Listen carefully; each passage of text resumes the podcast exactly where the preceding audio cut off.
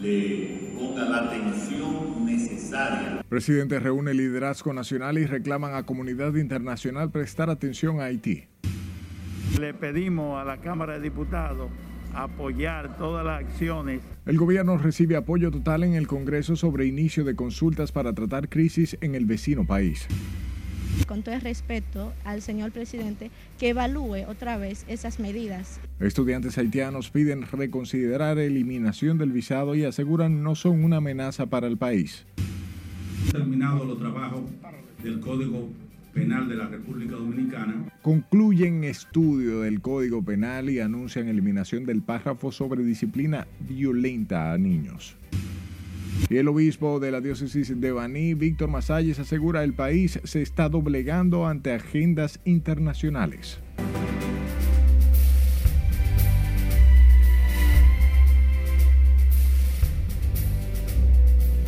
Hola de informarse, buenas noches y bienvenidos a esta su emisión estelar. Grato placer llevarles la información. De inmediato comenzamos y lo hacemos con el presidente Luis Abinader, quien convocó de urgencia este jueves al liderazgo nacional para tratar el tema de la crisis haitiana y las medidas que seguirá adoptando el gobierno dominicano para preservar la seguridad del país. Laura Lamar con el reporte. De la comunidad internacional le ponga la atención necesaria el encuentro se produce en momentos en que se ha agudizado aún más la crisis en Haití, situación que ha motivado a las autoridades dominicanas a tomar medidas de emergencia para resguardar el territorio nacional. En ese sentido, el presidente Abinader adelantó que tanto el gobierno como los distintos sectores están preocupados por la situación de inseguridad que afecta al vecino país. Todos aquí presentes están eh, igualmente preocupados, como está, como está preocupado el gobierno dominicano en, eh, primero, eh, salvaguardar nuestra integridad eh, física y también cuidar nuestros recursos, tanto de infraestructura sanitaria como también atender los temas de seguridad nacional y de incluso también de seguridad ciudadana. Previa a esta reunión que se realizó a puertas cerradas, líderes políticos coincidieron en su apoyo a las medidas migratorias y de seguridad que por el momento está adoptando el Estado dominicano.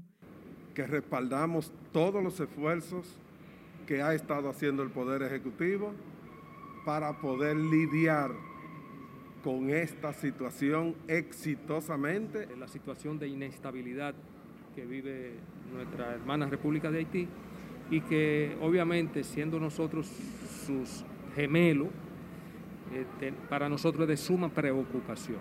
Que la comunidad internacional tiene que entenderse, hacerse cargo de la crisis del Estado fallido de Haití, porque nadie puede hacerse el ignorante. Aunque el presidente por el partido Alianza País, Guillermo Moreno, criticó algunas de las acciones implementadas por el gobierno, como la suspensión temporal de la emisión del visado a estudiantes haitianos. Focalizar las medidas internas en los estudiantes o en los que buscan una asistencia hospitalaria no es el camino correcto. Mientras que el secretario general del Partido de la Liberación Dominicana, Charlie Mariotti, Pide además al gobierno tomar medidas necesarias sin llegar a extremos. Estos dirigentes políticos consideran que es tiempo de poner de lado las diferencias para buscar soluciones conjuntas que garanticen la seguridad nacional. Laurila Mar, RNN. De su lado, diputados oficialistas y de oposición respaldaron de manera categórica la disposición del presidente Luis Abinader de convocar al liderazgo político para tratar la crisis haitiana y escuchar propuestas en torno a otras acciones que puedan ser adoptadas, incluyendo la intervención de la comunidad internacional. Tenemos a Jesús Camilo con detalles en directo desde el Congreso Nacional. Adelante, buenas noches. Gracias, buenas noches.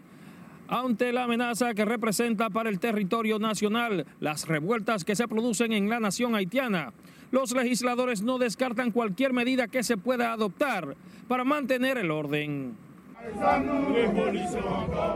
Ante el estado de anarquía que impera en la nación haitiana, los congresistas ofrecieron su respaldo al gobierno para tomar cuantas medidas sean necesarias a fin de resguardar la seguridad en la frontera dominico-haitiana. El diputado reformista Máximo Castro Silverio instó al país a unirse en defensa de la soberanía nacional, mientras que el legislador José Bertico Santana se sumó al pedimento. Le pedimos a la Cámara de Diputados apoyar todas las acciones que ha tomado y podrá y que debe de tomar el presidente de la República en su condición de jefe del Estado Dominicano eh, para, la, para la protección de la seguridad del pueblo dominicano. Es una decisión muy atinada del presidente hacer partícipe a todo el liderazgo político nacional sobre esa situación, ya que es algo lo cual está preocupando a muchos legisladores, como es mi caso. En medio de la tensa situación en que se encuentra sumergida la nación haitiana y la amenaza que representa para la zona fronteriza, los legisladores respaldaron la consulta iniciada este jueves por el presidente Luis Abinader. Es necesario que todas las fuerzas políticas y toda la nación se unan en torno a evaluar el tema de nuestros vecinos de Haití con ponderación, con serenidad, evitamos evitando los discursos de odio. Cuando hay ese tipo de amenazas y de dificultades, lo más lógico es que todo el liderazgo nacional político esté informado y de alguna manera escuchar alguna opinión. Las bandas armadas imponen el orden en Haití, mientras este diputado del Frente Amplio plantea que se puede retornar al orden sin intervenir esa nación. Quiero reconocer el liderazgo que demostró el presidente de la República para un tema tan interesante. Nosotros le dijimos al presidente cabeza fría sobre el tema haitiano. Hay que ser firme en la defensa de nuestra soberanía nacional, de nuestra independencia, pero con cabeza fría. Luego del encuentro convocado por el mandatario con carácter de urgencia este jueves, el presidente de la República volvió a convocar para el próximo lunes al liderazgo político y empresarial a fin de discutir posibles acciones que se podrían poner en marcha ante la situación política y económica que vive el vecino país. Además, esperan que se puedan consensuar soluciones conjuntas con la comunidad internacional a fin de que se restablezca el orden en el hermano país haitiano. Es lo que tengo hasta el momento desde el Congreso Nacional. Paso contigo a estudio. Gracias Camilo por informarnos y el director del Instituto Haitiano insistió para que la comunidad internacional acuda en auxilio de Haití, que se encuentra atrapado en la peor crisis política y social tras advertir que, de lo contrario, esa nación iría al colapso total. Scarlett Richard con la historia. El principio de no intervención es un principio invariable. Wilson Gómez considera que el caos prevaleciente en Haití solo podría ser superado con un esfuerzo colectivo liderado por la Organización de las Naciones Unidas. Caso de Estados Unidos, caso de Canadá, caso de Francia. Ellos tienen ahora la oportunidad de ir en auxilio de ese pueblo. Por supuesto, los dominicanos respetamos mucho el principio de no intervención. Una postura que comparte la Mesa para las Migraciones y Refugiados, aunque demanda sensibilidad en la política migratoria de las autoridades dominicanas. La República Dominicana encabeza una cruzada solicitando a la comunidad internacional que intervenga a Haití, que apoye a Haití. Y sin embargo, aquí internamente está tomando medidas en contra de los inmigrantes haitianos. Los ciudadanos de origen haitiano que residen en la República Dominicana lamentan la situación que vive su país. Manda a fusilar a todo eso haitiano aquí, manda todo para su país. ¿Por qué? Tienen el país atrasado. Para mí, los haitianos no pueden gobernar Haití, manda a otro país a gobernarlo. Ese yo puedo decir. Alguien que puede gobernarlo, gobernarlo, porque no es un haitiano que puede gobernar Haití. La inestabilidad política fue acentuada con el magnicidio del presidente Jovenel Moïse perpetrado el 7 de julio del año en curso. Que el Estado haitiano es un mito, que no existe. Simplemente ahora mismo acaba de desvestirse esa realidad y la estamos viendo crudamente desnuda. En la práctica, la realidad es que Haití seguirá dando tumbos. En medio de la crisis, el canciller del vecino país continúa arremetiendo contra el gobierno dominicano, comportamiento criticado por diferentes actores de la comunidad haitiana residente en la República Dominicana. Es Carelet Guillardo, RNN. Vamos a Elías Piña, donde prevalece un sentimiento mezclado de temor e incertidumbre entre ciudadanos dominicanos y haitianos por la creciente violencia en Haití, controlado por bandas criminales. Julio César Mateo nos tiene la historia. Viven atrapados en la inseguridad. En Elías Piña temen un desenlace dramático a la aguda crisis haitiana esa situación uno lo que está metido en miedo, que en cualquier momento pueda venir una revolución aquí, que se metan de allá para acá. Eso es lo único. El drama haitiano afecta a las ciudades limítrofes en territorio dominicano. Cientos cruzan a Elías Piña a buscar combustibles. Situación crítica, porque por medio de transporte nosotros lo que dependemos de esa motoneta, con ella que nos buscamos el sustento diario, y entonces por medio de esos tapones que provocan a esas personas de aquel lado, entonces nosotros no podemos transitar, no podemos ni conseguir ni la gasolina para echarle a nuestro vehículo, a nosotros conseguir el sustento diario defienden las medidas tomadas por las autoridades dominicanas para resguardar la seguridad y soberanía nacional de un posible estallido social en el pueblo más pobre del hemisferio. Los haitianos tienen miedo de ir a contra Puerto Príncipe. ¿Por qué? Por esos tigres, esa gente que hicieron su grupo para atracarlo, ¿saben? Y aquí en la frontera también tenemos problemitas que aquí no podemos cargar un saco de PP. Algunos temen que grupos de nacionales haitianos crucen en masas hacia territorio dominicano huyendo a la crisis de su país. Que traten de poner un control a esa situación porque fácilmente podemos ser invadidos y nadie sabe qué puede pasar más, más para allá. Entre las medidas tomadas por el gobierno dominicano destaca la revisión del programa de regularización, el cese de entrega de visado a estudiantes haitianos y la prohibición de servicios a ilegales en los hospitales públicos exceptuando las emergencias. Desde Elías Piña, Julio César Mateo, RNN. El politólogo Felipe Vallejos dijo este jueves que la crisis política y económica que viven los haitianos forma parte de la situación permanente que impera en ese país desde hace años y que se agravó con el asesinato del presidente Juvenal Moïse. El experto en política internacional sugiere que el gobierno dominicano debe tener un plan B para estar previniendo ante cualquier situación. Sí debe haber un plan con una visión mediana y de largo plazo, de manera que podamos tener una prevención ya preparada en caso de una eventualidad. Lo de Haití no se va a resolver ni en 5, ni en 10, ni en 20 años. Eso puede tomar muchísimas décadas en que realmente se pudiera arreglar la situación si es que de verdad la comunidad internacional se, se involucra. El politólogo entiende que la comunidad internacional debe atender al llamado del presidente Luis Abinader e intervenir el país en aras de mejorar la situación política y social que sacude la vecina nación. Pasemos a Santiago, donde estudiantes haitianos piden a las autoridades dominicanas sopesar la decisión de someter a una revisión más rigurosa la renovación de la visa, ya que muchos de ellos aún se mantienen en el proceso de regularización. Junior Marte nos da los detalles.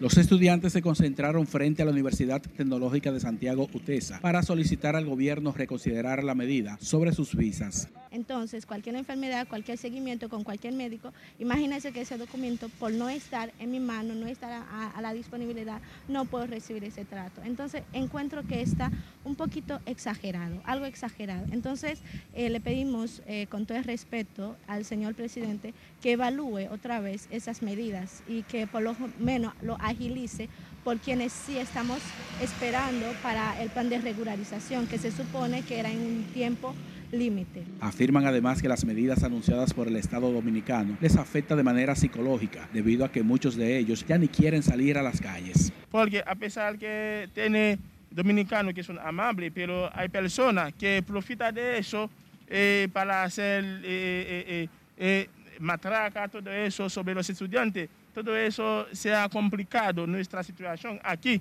en este momento. Algunos haitianos también fueron hoy a la sede diplomática en Santiago para informarse sobre las medidas adoptadas por las autoridades dominicanas. Que los que vienen a estudiar aquí están pagando una fortuna y eso le favorece a, de los impuestos del gobierno. Los estudiantes de nacionalidad haitiana piden al gobierno dominicano flexibilizar la medida sobre las visas porque afecta a cientos de sus compatriotas que realizan diversas carreras en universidades dominicanas. En Santiago, Junior Marte, RNN.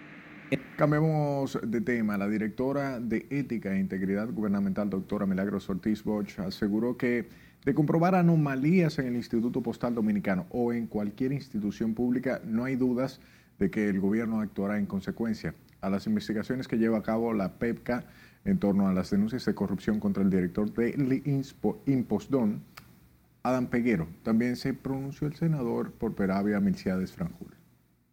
El director de contratación le había dado el plazo prudente para que le entregara la documentación.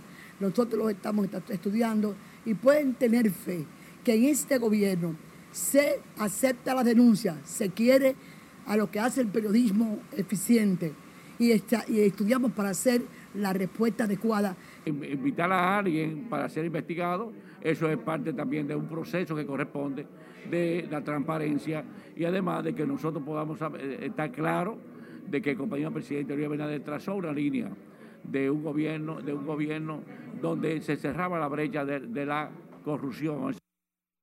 Ayer miércoles el director del Impostón fue interrogado por más de tres horas por la Procuraduría General de la República, o más bien Procuraduría de la Corrupción Administrativa PEPCA, donde fue citado tras denuncias por presuntos actos de corrupción en su gestión.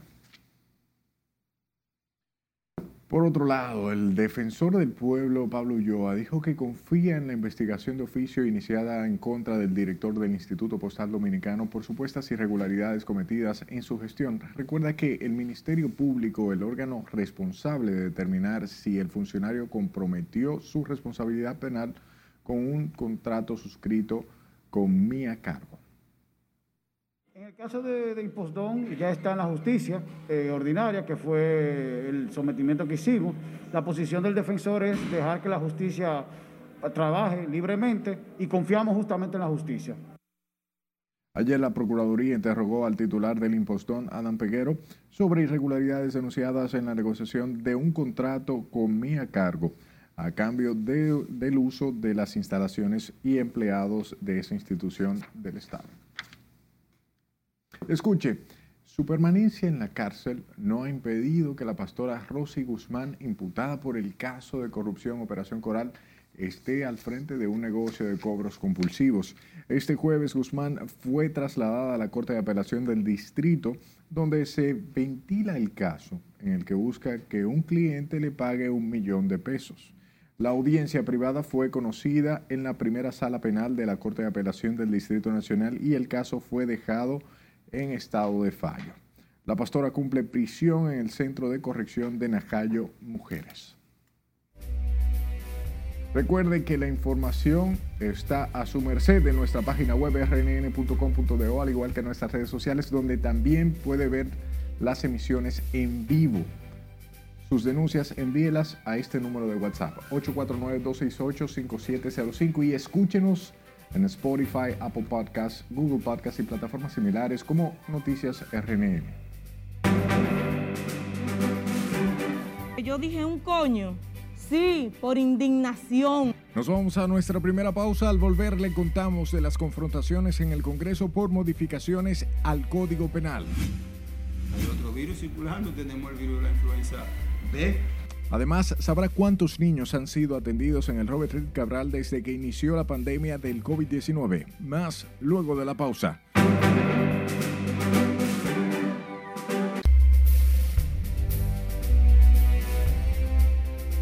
Las aglomeraciones de gente tratando de reabastecerse de combustible en Haití derivaron este jueves en situación de violencia entre quienes hacían la fila y los grupos de policías.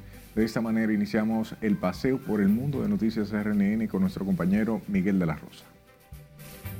Hace una semana se reinició el suministro de carburante después de semanas de escasez generada por el bloqueo del reparto por parte de bandas armadas, pero la distribución ha sido desigual y solo están abiertas algunas gasolineras en Puerto Príncipe, donde a diario se forman mechedumbres más o menos caóticas.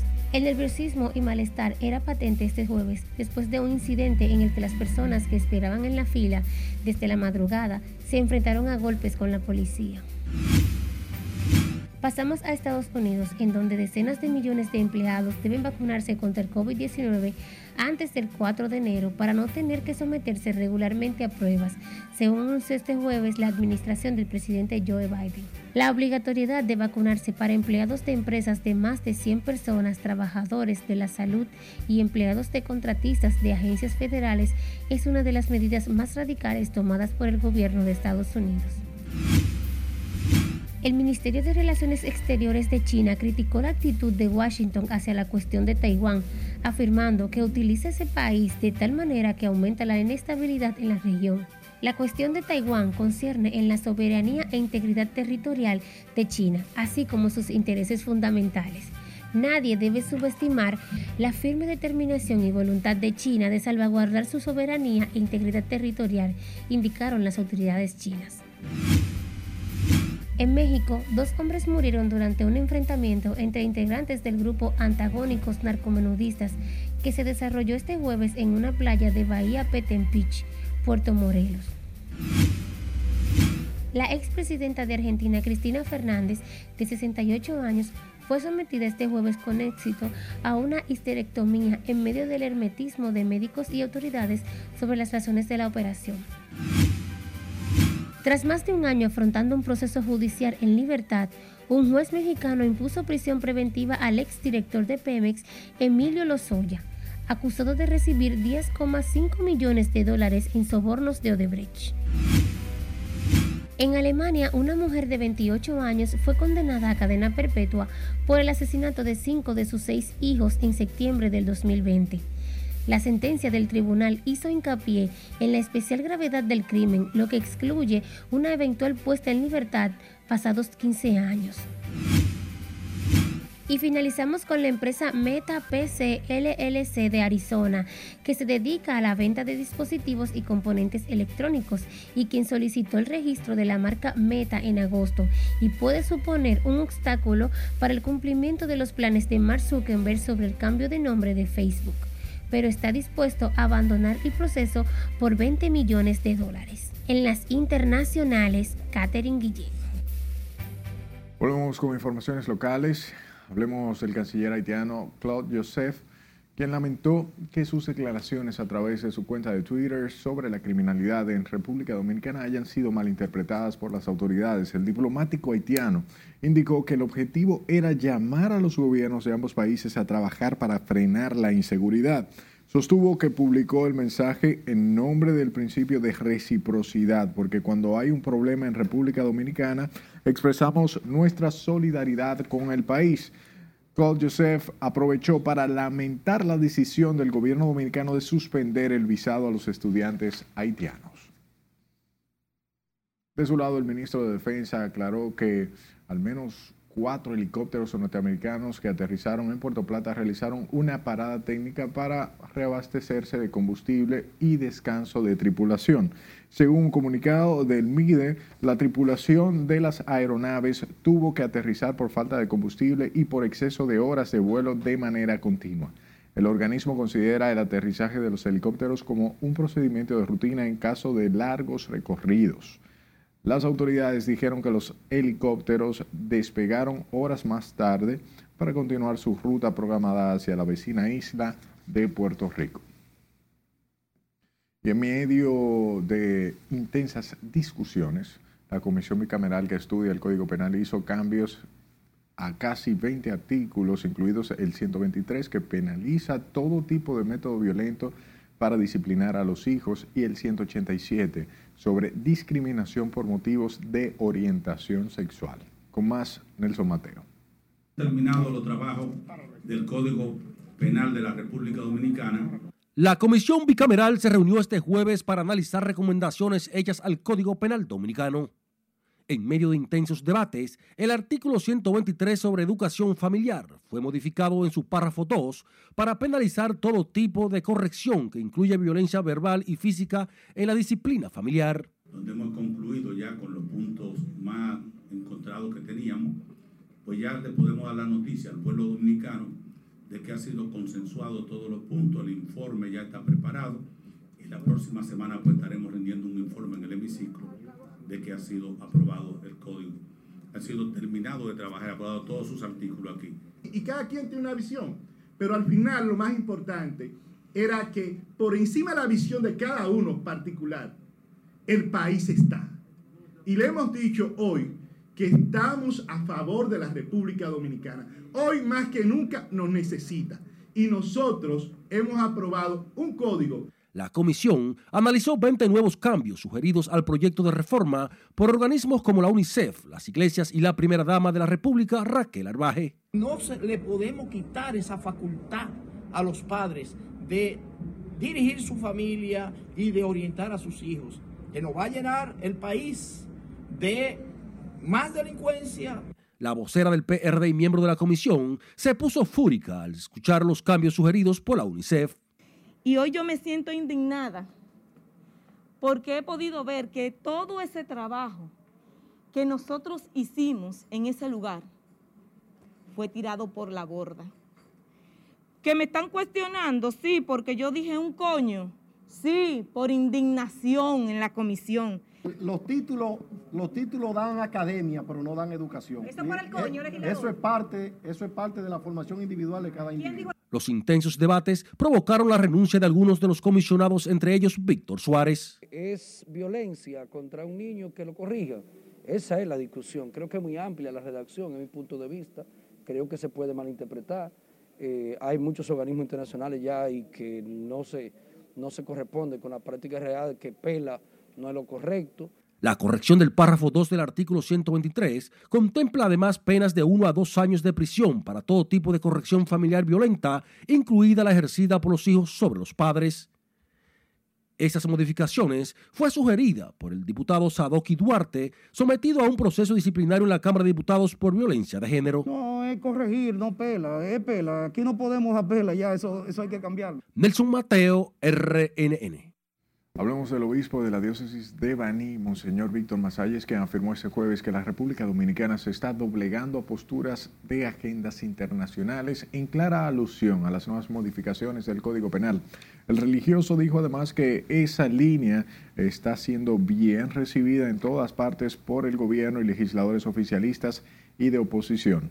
El Twitter de Monseñor Masalles se produce en momentos en que se hacen modificaciones al borrador del nuevo Código Penal, proyecto que ya ha sido consensuado por legisladores para presentarlo la próxima semana.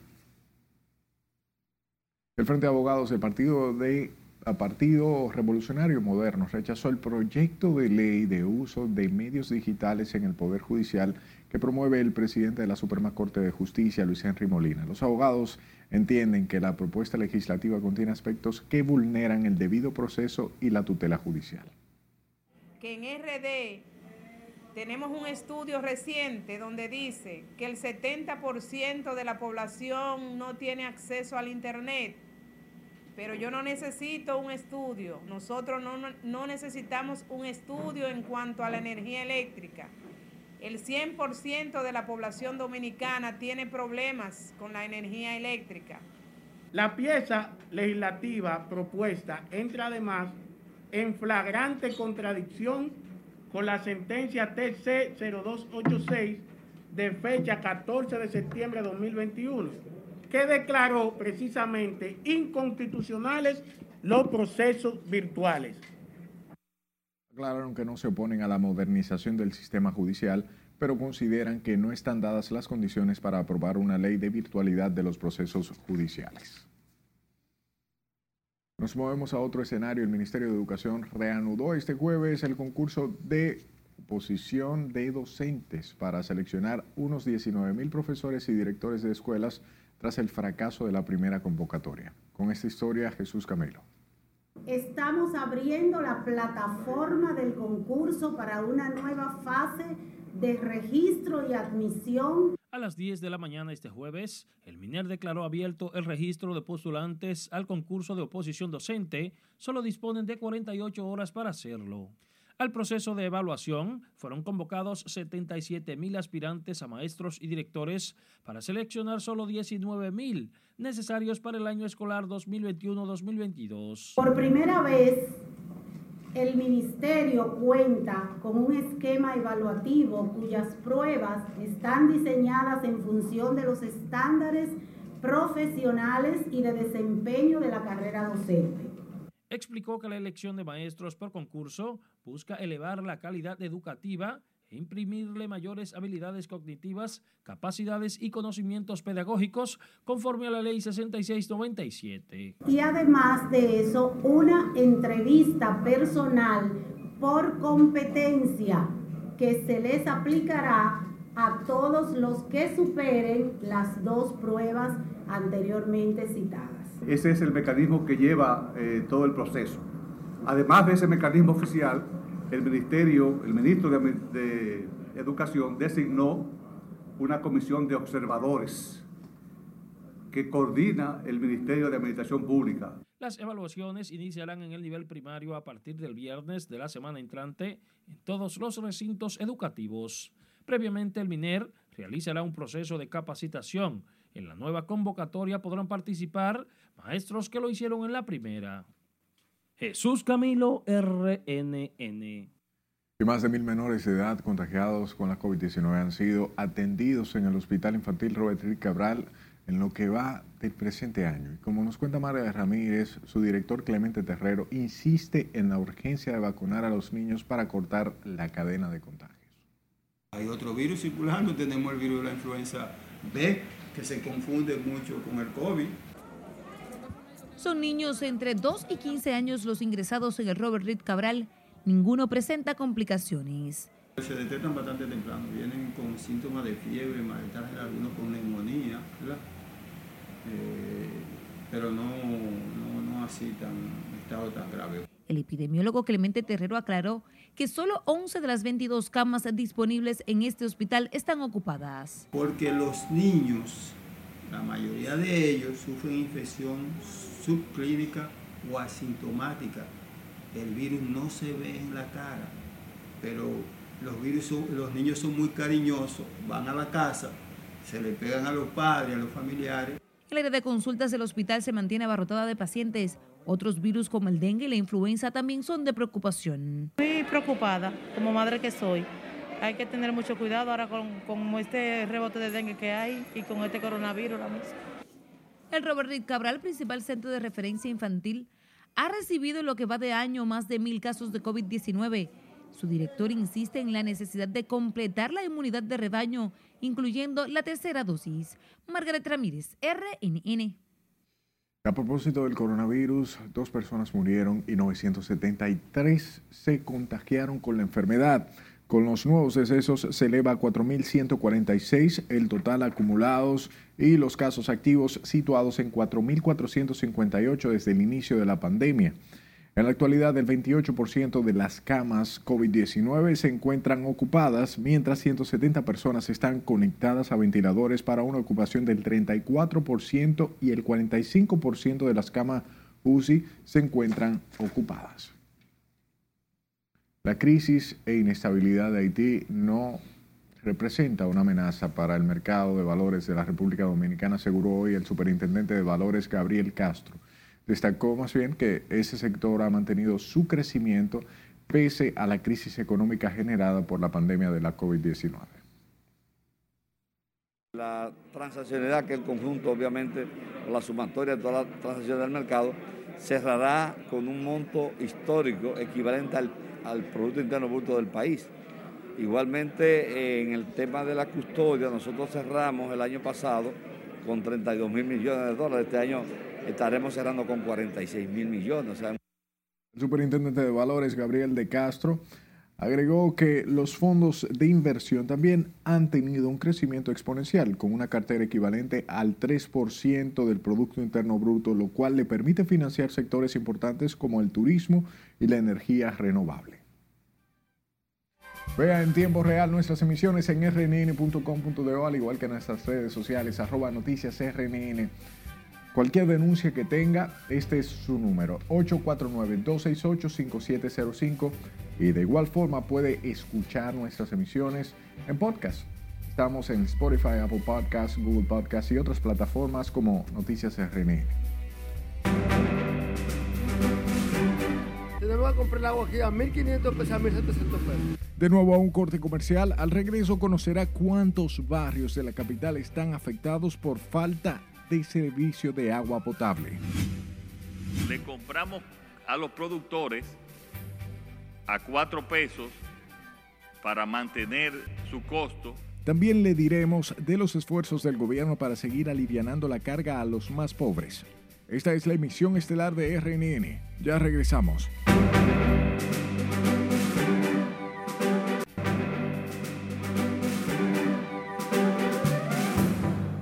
Gracias por su tiempo. Sepa que este jueves y mañana viernes unos 30 sectores del Gran Santo Domingo se verán afectados por la interrupción del servicio de agua. A propósito, moradores del sector Villalina de Mano Guayabo denunciaron que tienen alrededor de siete meses que no reciben el servicio de agua potable. Ana Luisa Peguero trabajó el tema y aquí la historia.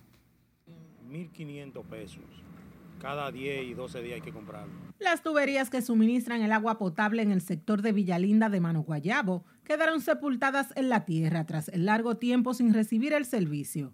Aseguran que cuando no tienen para comprar camiones de agua tienen que esperar a que llueva para llenar sus recipientes. Tenemos que comprar el agua aquí a 1.500 pesos, a 1.700 pesos. De lo contrario aquí no llegamos por ninguna parte. Ya estamos cansados de esta situación.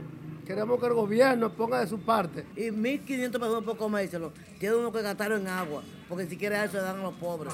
He acabado con los pobres que están. Denuncian que han reportado la precaria situación ante la CAS, pero que hasta el momento no han recibido respuestas. Hemos hecho reuniones con la Junta de Vecinos y lo han reportado a la CAS. Supuestamente ellos lo que dicen es que están eh, trabajando para arreglar eh, eh, ese, el servicio de agua. Cuatro meses. ¿Y cómo que se están haciendo? O comprando camiones. ¿Y ustedes han reportado el servicio? Sí. Hemos reportado todo, la calle, el agua, todo. No dicen nada. Otra problemática que afecta a los residentes de Villalinda es la falta de energía eléctrica. No, no, la luz está portando peor aquí, cada día más. Por ella está viendo, no hay luz. No hay luz, mire, no hay luz, mire, todo el tiempo un apagón y una vaina, 24 horas, un apagón y una vaina. Y afecta, sí, porque me da mucha mercancía. Dijeron sentirse decepcionados de las autoridades legislativas y municipales, ya que nunca se han presentado al sector Villalinda para ver si se resuelve por lo menos uno de sus problemas sociales. Ana Luisa Peguero, RNN. Y el director de la Comisión Nacional de Energía, Eduard Veras Díaz, garantizó que el Estado Dominicano suple al menos el 98% de la demanda nacional de electricidad. Anunció para el próximo año la entrada de nuevas fuentes de generación de energía limpia que ampliarán la oferta del sistema energético nacional. En años anteriores teníamos un abastecimiento de un 90, 88, 90%, administrando la demanda de la distribuidora para administrar los costos de generación. Hoy el Estado Dominicano ha decidido abastecer toda la energía. Puede haber uno que otro corte por algún mantenimiento que esté dando la empresa de transmisión o, la empresa de distribución, pero nunca por gestión financiera de las empresas de distribución. Buenos días, habló en el cierre del quinto foro de energías sostenibles, en donde se planteó la necesidad de que el país tenga una ley de cambio climático para cumplir con los objetivos de desarrollo sostenible. Por otro lado, el gobierno reforzó los programas para asegurar comida a bajos precios a las familias de escasos ingresos a través del INESPRE. Para estas iniciativas, el gobierno ha invertido más de 90 millones de pesos en los últimos meses. Yasmín Liriano con el reporte. Que INESPRE ha retomado su función que no tenía hace más de una década. A través del INESPRE operan de manera simultánea 54 mercados de ventas populares cada semana en los 158 municipios del territorio nacional. Que es de influir en los precios y de ser, como su nombre bien lo indica, Instituto Nacional de Estabilizar de Precios. Le compramos a los productores a cuatro pesos para mantener su costo sin embargo, le vendemos al, al, consumidor a un peso para nivelar la canasta básica. Millones de unidades de plátanos ha adquirido el INESPRE a cuatro pesos la unidad a los productores y los vende a un peso a las familias más carenciadas. El programa va a seguir, así lo hemos hecho con otros rubros como la cebolla. Hoy día ya tenemos 54 mercados de productores abiertos semanalmente en toda la geografía nacional. Seguimos con el programa de bodegas móviles. Hoy me lleno de orgullo de decir que hemos estado en todas las provincias de la geografía nacional, desde Pedernales hasta Yuma, hasta Dajabón, Montecristi, donde cubrimos toda la geografía, los 158 municipios están siendo impactados. El presidente Abinader y el director de INESPRE explican que los programas de ventas popular procuran aliviar el impacto de la carestía en los hogares de ingresos más limitados. También auxilian a los cosecheros de cebollas con la adquisición de gran parte de su producción a la que no encuentran mercado. Las autoridades agropecuarias garantizan la continuidad de esos programas para asegurar la seguridad alimentaria de la población más necesitada. Yasmín Liriano, RNN. Sepa que el Ministerio de la Vivienda y Edificaciones firmó este jueves un contrato de colaboración interinstitucional con varias universidades del país para insertar a jóvenes profesionales al programa de pasantía Mi Vivienda. La firma del acuerdo estuvo encabezada por la vicepresidenta de la República, Raquel Peña, quien recalcó el compromiso del gobierno de dar oportunidades a la juventud. Tengan la seguridad de que al salir de los centros de estudios pues van a poder ingresar al campo laboral para poder adquirir por medio del trabajo los beneficios de un verdadero estado de bienestar. No nos cabe la menor duda de que esta experiencia pues sentará las bases para que otras instancias públicas y privadas se animen a desarrollar mecanismos de integración de todos los jóvenes universitarios. El convenio fue suscrito con la UAS, UNIBE, la Universidad Católica Madre Maestra, la OIM, quienes utilizarán los conocimientos de los ingenieros recién graduados que realizarán prácticas de construcción durante un año en el campo de la construcción.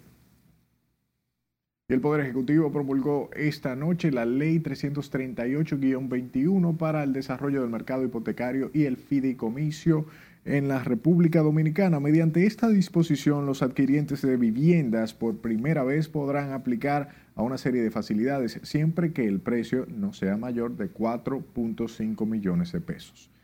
Mediante la ley se aumenta el valor de referencia de las viviendas de bajo costo y se exime del pago de impuestos de transferencia inmobiliaria a los adquirientes de primera adquisición.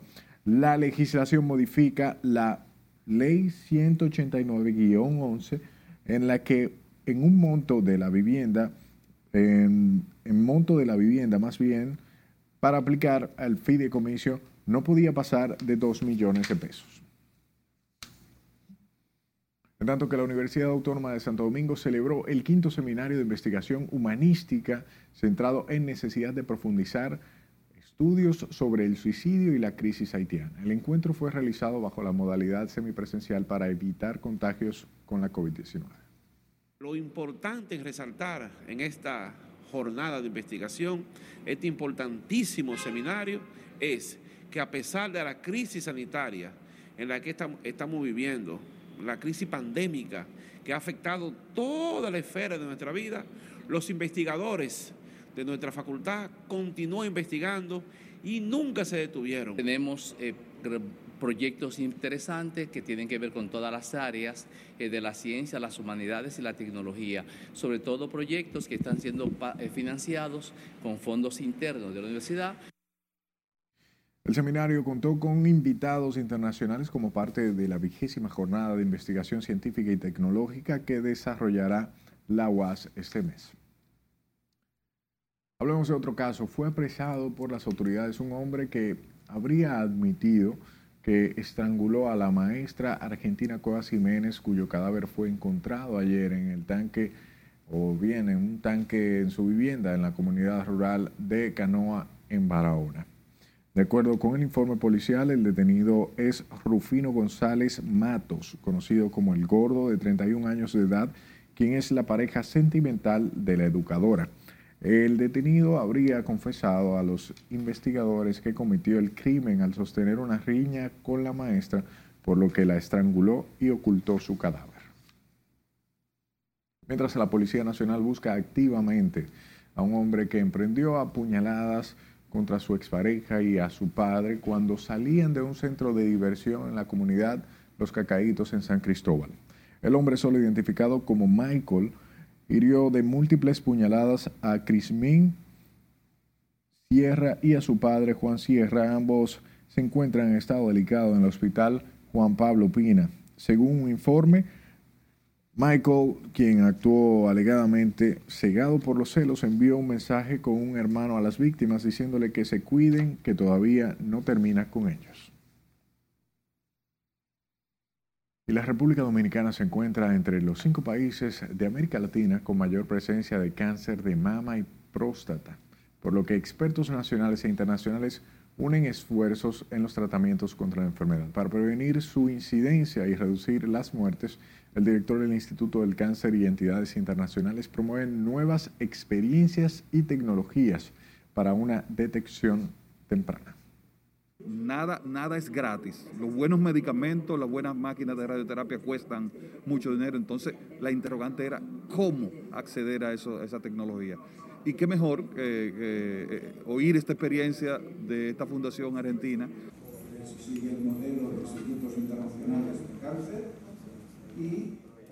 Los especialistas participaron en un foro de gestión e innovación en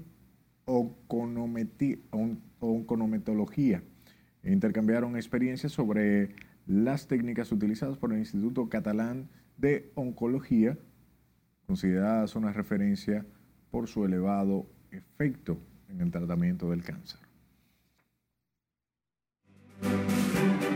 Pues ahí en el Faro Colón y este parque oscuro. Nos vamos a nuestro último corte de la noche. Cuando regresemos, le contamos de los reclamos que hacen los residentes en las inmediaciones del Faro a Colón. Empresas como Hilton, eh, Marriott, eh, Iberostar. Además, sabrá por qué grandes cadenas hoteleras se interesan en invertir en Pedernales. Esto y más luego de la pausa. No le cambie.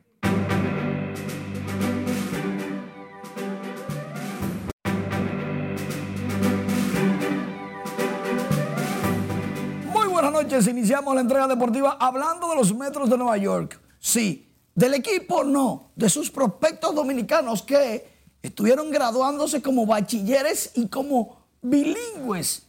Este jueves en la academia en Boca Chica. 56 prospectos se gradúan de los metros de Nueva York en diferentes, en diferentes instituciones educativas y de diferentes nacionalidades. Por ejemplo, se graduaron con Senapec, se graduaron de República Dominicana, México, Panamá, Colombia, Venezuela, es la graduación número 11 de Senapec con los metros de Nueva York. También en Guapa estuvieron varios graduándose en el dominico americano como bilingües y tres empleados de la academia también se graduaron en esta promoción. Esto hay que aplaudirlo y reciprocarlo en todas las academias de República Dominicana. Ya no solo los dominicanos, sino los prospectos internacionales que vienen con poca educación, aquí se gradúan. Punto y aparte. Robinson Cano va a debutar este miércoles 10 de noviembre en San Pedro de Macorís, en el Tetelo Vargas, contra los Tigres del Licey. Tenía que ser. Todo el mundo quiere debutar contra los Tigres del Licey. Robinson Cano, recuerden que debutó en ese partido que estamos viendo el año pasado contra los Leones del Escogido y conectó dos cuadrangulares en sus primeros dos turnos. Cano que no pudo jugar el año pasado en las grandes ligas por estar suspendido por uso de sustancias prohibidas, ahora va, se supone que ayudar a las estrellas orientales a recuperarse. Mientras tanto, Alexis de la Cruz, el boxeador dominicano, perdió en semifinales, se queda con el bronce y 25 mil dólares de premio en el Mundial de Boxeo en Bulgaria. Le ganó el francés Sofiane Oimia Mientras tanto, hay que decir que De la Cruz se unió a Helio Enay Rojas, bronce en el 2001, como los únicos medallistas en mundiales de boxeo. En toda la historia del boxeo dominicano. Que bien Al Horford, uff, Kyo logra 10 puntos y 7 rebotes en la victoria de Boston ante Miami 95 por 78. Horford jugó 29 minutos, tiró de 7-2 desde la línea de 3. No entiendo por qué tiene que tirar tanto de 3 una asistencia y dos bloqueos además. Los fanáticos de Atlanta ya van a ver llegar el día de este viernes, 12 del mediodía. Los fanáticos de los Bravos y el equipo completo estará haciendo el desfile de los campeones por toda la ciudad de Atlanta, Georgia. Todavía está usted a tiempo si quiere participar. René Francisco, el dominicano, es promovido por los Reales de Kansas City. Ahora es vicepresidente senior, asistente especial del gerente general y del presidente del equipo. Los Reales de Kansas City reconocen la trayectoria de 15 años de René Francisco y de su vasta experiencia, excelente manejo con los prospectos internacionales. Es el jefe de jefes en toda Latinoamérica. Estas y otras informaciones como el despido, perdón, el despido no, que se retira Monster Pose al receptor de los gigantes en nuestra página web y redes sociales como debe de ser, incluyendo TikTok. ¿eh?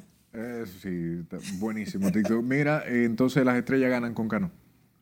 Se van a mejorar. Si juega Tatis mucho mejor, podría Cano poner la chispa para que las estrellas no se queden fuera de la clasificación, pero no llegan a las finales. Creo yo.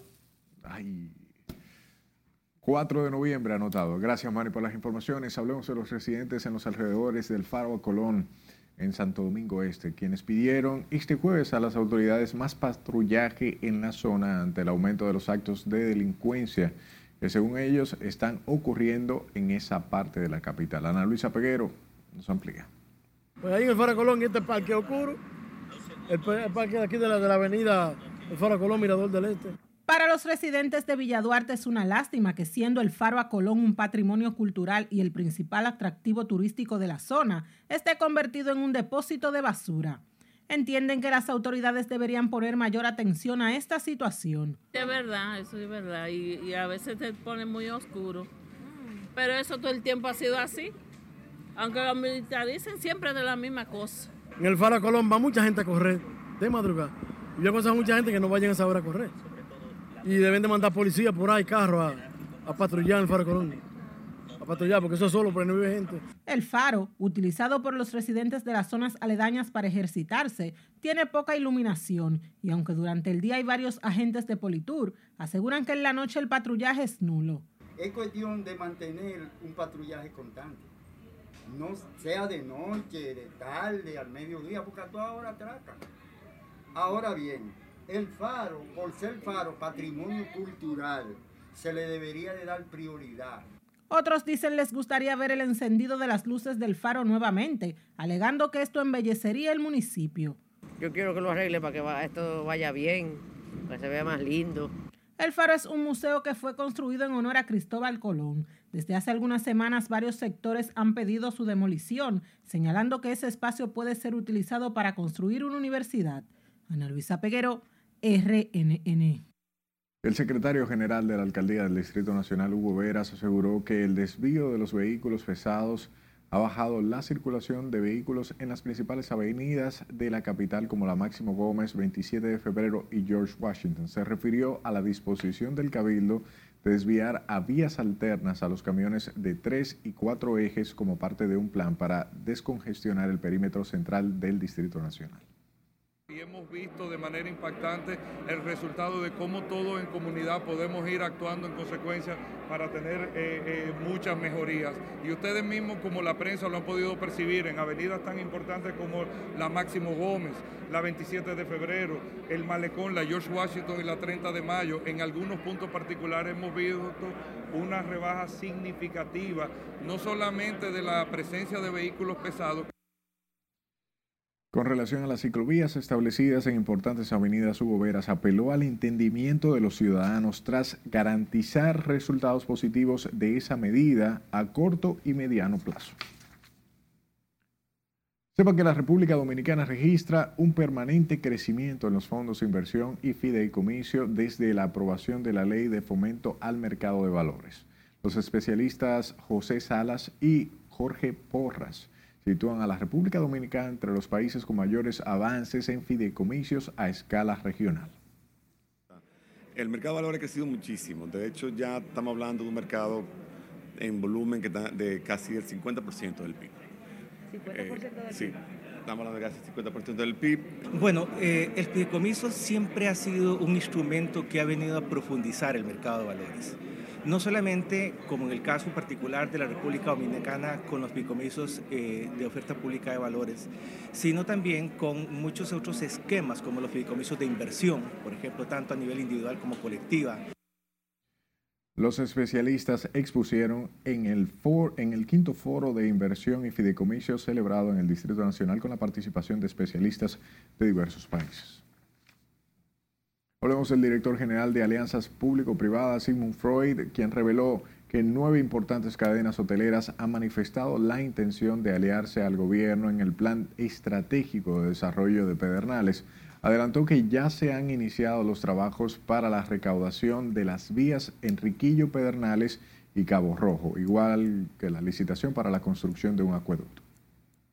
Estamos trabajando desde hace varias semanas con alrededor de nueve empresas hoteleras, grandes empresas hoteleras, que nos han enviado carta de intención para operar los hoteles allá. Empresas como Hilton, eh, Marriott, eh, Iberostar y otras empresas norteamericanas. O sea que sí hay muchísimo interés para el tema de Pedernales. El Plan Estratégico de Desarrollo de Pedernales contempla una inversión inicial de mil millones de dólares con proyección a tres mil millones en los 10 años, incluida la construcción de un aeropuerto. Y la República Dominicana es el tercer país de América Latina con mayor cantidad de autos eléctricos. Debido a la proliferación de autos eléctricos también ha aumentado los puntos de carga en, distintos, en distintas partes del territorio nacional. La alternativa vehicular está revolucionando el mercado. De hecho, ya los importadores de vehículos tradicionales contemplan en sus flotillas incorporar autos eléctricos. Como empresa que ha logrado un posicionamiento vertiginoso, hemos asumido el reto de impulsar la movilidad en la República Dominicana, fomentando la educación en cuanto al uso de esta tecnología, sus beneficios y aporte tanto al ecosistema como al sector económico global. El presidente Luis Abinader encabezó la inauguración del nuevo showroom y Centro de Servicio Especializado de Cero Emisión RD. La nueva sucursal busca impulsar el crecimiento sistemático de la electromovilidad. Además, se procura colaborar con los objetivos de desarrollo sostenible.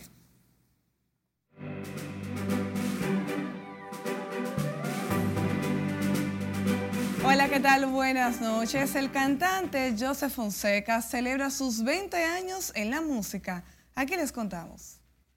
El cantante puertorriqueño Joseph Fonseca se encuentra de celebración por sus 20 años de trayectoria. El miércoles 24 de noviembre, que es la Semana de Acción de Gracias, el merenguero aprovechará la ocasión para ofrecer su concierto Noche de Fantasía en el Coliseo de Puerto Rico. El artista se encuentra en el país para reencontrarse con la prensa y su público dominicano después de varios años de ausencia. Cuando nosotros como merengueros eh, tocando el, tema de las colaboraciones, ¿verdad? Nosotros como cuando, cuando el merengue era la moda, había muchas disqueras y tú nunca escuchaste colaboración uno con otro. Eso no existía. Y la salsa tampoco. Porque cada quien eh, cuidaba su nicho. Joseph Fonseca, quien también es compositor y ha sabido con su talento ganarse el cariño y respeto del público, indicó que está muy agradecido de Dios y también de todos sus seguidores quienes son los que lo han motivado durante toda su carrera. A partir del 17 de noviembre se presentará el show teatral Muñecas de Satín, que cuenta con un elenco estelar encabezado por Gaby de Sangles, Jim Villanueva, La Pitoniza, Bárbara Plaza, Fidia Peralta, Stephanie Liriano, Tibi Camacho, Katiuska Likairac y Gabriela Melo. Y creo que dentro de la picardía, de las risas y del gozo de este show, también hay una gran reflexión y creo que una invitación a la empatía, porque a veces criticamos mucho a esas personas por ese trabajo que hacen y no entendemos de dónde, viene. Bueno, orgullosas de ser parte de este equipo. Rosa Aurora nos ubicó a cada uno específicamente, ella nos eligió y aquí estamos muy contentas de, poder estrenar ya el 17 de noviembre. Muñecas de Satín se desarrolla en el cabaret Satín Doors, cuyo dueño decide cerrar y esa noche darle al público su último show, en el cual cada una decide contar su vida, qué hay detrás de su historia y por qué han tenido que ejercer este tipo de trabajo. La agrupación salsera Chiquito Timbán agota una gira por Estados Unidos con toda su orquesta que se proyecta con gran espectacularidad como una de las más exitosas luego de varios meses alejados de los escenarios norteamericanos por los estragos de la pandemia. Esta gira, que ha permitido un reencuentro con su público, está siendo representada por la agencia de Booking Andújar Music, quien desde el 22 de octubre organizó una serie de presentaciones por varios estados del territorio americano. El multigalardonado exponente de la música urbana latina, Osuna, siente orgullo por lo que está pasando con la bachata a nivel mundial y decidió unir su voz al responsable de revolucionar el género e incidir en las futuras generaciones, Anthony Santos. El nuevo sencillo y video musical, Señor Juez, el cual se destaca por resaltar la esencia, pasión y sentimiento que distingue a este género musical que nació en la República Dominicana, está ya disponible en todas las plataformas digitales desde este jueves. La cantante Jessica Medina nos presenta Ámame, un tema compuesto durante la pandemia inspirado en una pareja de adultos mayores que pelean y se dan cuenta de que tanto tiempo y esfuerzo no puede pasar en vano. Esta canción ofrece mirar al amor como lo hacían nuestros abuelos, quienes dejaron la enseñanza de arreglar las cosas promoviendo el respeto mutuo. Y la agrupación Los Dos Carnales y el cantautor mexicano El Fantasma llegan por primera vez a la República Dominicana con su exitosa gira el próximo 19 de noviembre. Con escenario en la Santa Lounge, Los Dos Carnales y El Fantasma se estarán presentando en el país bajo la producción de la empresa Alif Productions. Con esta gira ya han visitado diferentes ciudades de Estados Unidos, Colombia y México lluvia de conciertos y usted tiene la oportunidad de elegir a ver a su artista favorito. Hasta aquí diversión feliz, resto de la noche. Gracias Milian por las informaciones y a usted siempre por su atención. Buenas noches.